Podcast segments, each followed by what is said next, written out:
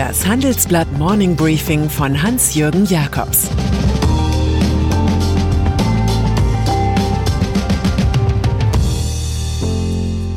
Guten Morgen allerseits. Heute ist Donnerstag, der 16. Juli, und das sind heute unsere Themen. KT Gutenberg half Wirecard. Der Boom der Beamten. Bennettons später Autobahnrückzug. Gutenberg und Wirecard.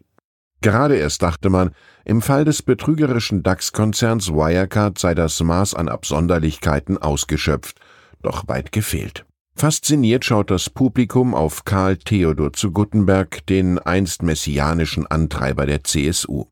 Der Ex-Wirtschafts- und Verteidigungsminister hat mit seiner Firma Spitzberg Partners Wirecard geholfen, sich bei einer opaken chinesischen Firma einzukaufen. Diese All-Score Payment Services stand mit Glücksspielen in Verbindung und musste reichlich Strafe zahlen. Und damit nicht genug. Gutenbergs Firma hatte die Bundesregierung über den Deal unterrichtet und die Möglichkeiten wohlwollender Begleitung im bilateralen Verhältnis mit China eruiert, so Gutenberg zum Spiegel. Dass Finanzstaatssekretär Jörg Kukis just am Tag der Verkündigung des China-Deals mit Wirecard-CEO Markus Braun sprach, ist also wohl kein Zufall, sondern ein Vorfall. Lobbyismus in Berlin man kann nur zum Schluss kommen, dass Gutenberg, der Market Entry Advisor von Wirecard, an seiner alten Berliner Wirkungsstätte so aktiv wie beliebt ist. Auch bei der jüngst ins Gerede gekommenen US-Firma Augustus Intelligence war er an wichtiger Stelle dabei. Das Lobbying übernahm hier CDU-Jungscherler Philipp Amthor. Bei Wirecard endete das Beratungsverhältnis mit Gutenbergs Spitzberg Partners übrigens erst am 23. Juni, zwei Tage vor der Insolvenz der Finanzfirma. Der Lobbyismus in Berlin ist derzeit ein gefährlicher Tummelplatz für gewesene politische Wunderkinder. Deutsche Beamte. Im Desaster um Wirecard hat auch das staatliche Aufsichtssystem versagt.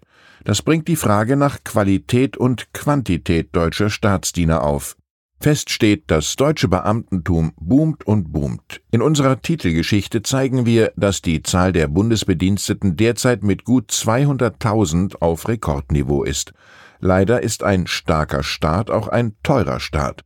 Die Pensionslasten sind auf 808 Milliarden Euro angeschwollen. Das sind 53 Prozent mehr als noch vor fünf Jahren. Gabriel Felbermeier, Präsident des Kieler Instituts für Weltwirtschaft, wird sehr deutlich. Beamte und Pensionäre tragen finanziell bislang nichts zur Bewältigung der Corona-Krise bei. Der Umfang des Beamtenwesens sei zu weitreichend, kritisiert Lars Feld, Chef der Wirtschaftsweisen. Porsche und Volkswagen im Wolfsburger Volkswagen-Konzern ist Porsche aus Stuttgart eine gern gesehene Tochter. Sie bringt plangemäß Milliardengewinne nach Hause und stellt Manager mit noch höheren Ansprüchen vor. 2020 jedoch wird der Sportwagenbauer das Renditeziel von 15 Prozent verfehlen, offenbart Vorstandschef Oliver Blume im Handelsblattgespräch. Der Porsche-CEO bekennt, die Corona-Krise fordert uns massiv. Zu Jahresbeginn waren unsere Porsche-Zentren in China geschlossen, in Europa und den USA zeitversetzt ab März. Blumes ganze Hoffnung gilt elektrifizierten Modellen wie dem neuen Taycan. Ich gehe davon aus, dass das Leben nach der Krise bewusster wird und es einen deutlichen Schub für E-Mobilität geben wird. Der Tempo 130 Forderung von Grünen-Chef Robert Habeck kann der Porsche-Mann jedoch nichts abgewinnen. Man sollte Menschen diese Freiheit lassen. Autobahnen gehören statistisch zu den sichersten Straßen der Welt. Cum-Ex-Skandal die Kölner Staatsanwaltschaft feiert einen Erfolg bei der Aufarbeitung des Cum-Ex-Steuerskandals, der den deutschen Staat viel Geld gekostet hat. Vier ausländische Börsenspezialisten gerieten nun in die Fänge der Ermittler. Das Quartett von der britischen Finanzfirma Duet wurde mit internationalem Haftbefehl in Toulon und in London aufgespürt, wie unsere Investigativjournalisten Sönke Iversen und Volker Fotzmeier berichten. Duett mischte tüchtig bei Fonds mit, die per Cum-Ex die Staatskasse plünderten. Dabei trat auch Steueranwalt Hanno Berger in Erscheinung. Er gilt als einer der wichtigsten Köpfe im Cum-Ex-Skandal. Derzeit ist Berger nicht vernehmungsfähig. Manchmal bekommen Prominente in solchen Notlagen eine Krankheit namens Blackout. Apple-Nachzahlung. Im Kreis der EU war Wettbewerbskommissarin Margarete Vestager stets eine resolute Kämpferin, obendrein mit Charmeffekt. Nun aber scheiterte die Dänin mit ihrer Idee, dem US-Konzern Apple in Irland 13 Milliarden Euro Steuernachzahlung aufzudrücken. Ein EU-Gericht in Luxemburg vereitelte den Vestager Coup, weil es sich dabei um verbotene Beihilfen handele.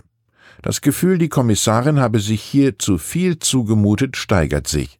In den nächsten zwei Monaten entscheidet die EU-Kommission, ob sie am Europäischen Gerichtshof gegen die jüngste Pro-Apple-Entscheidung angeht.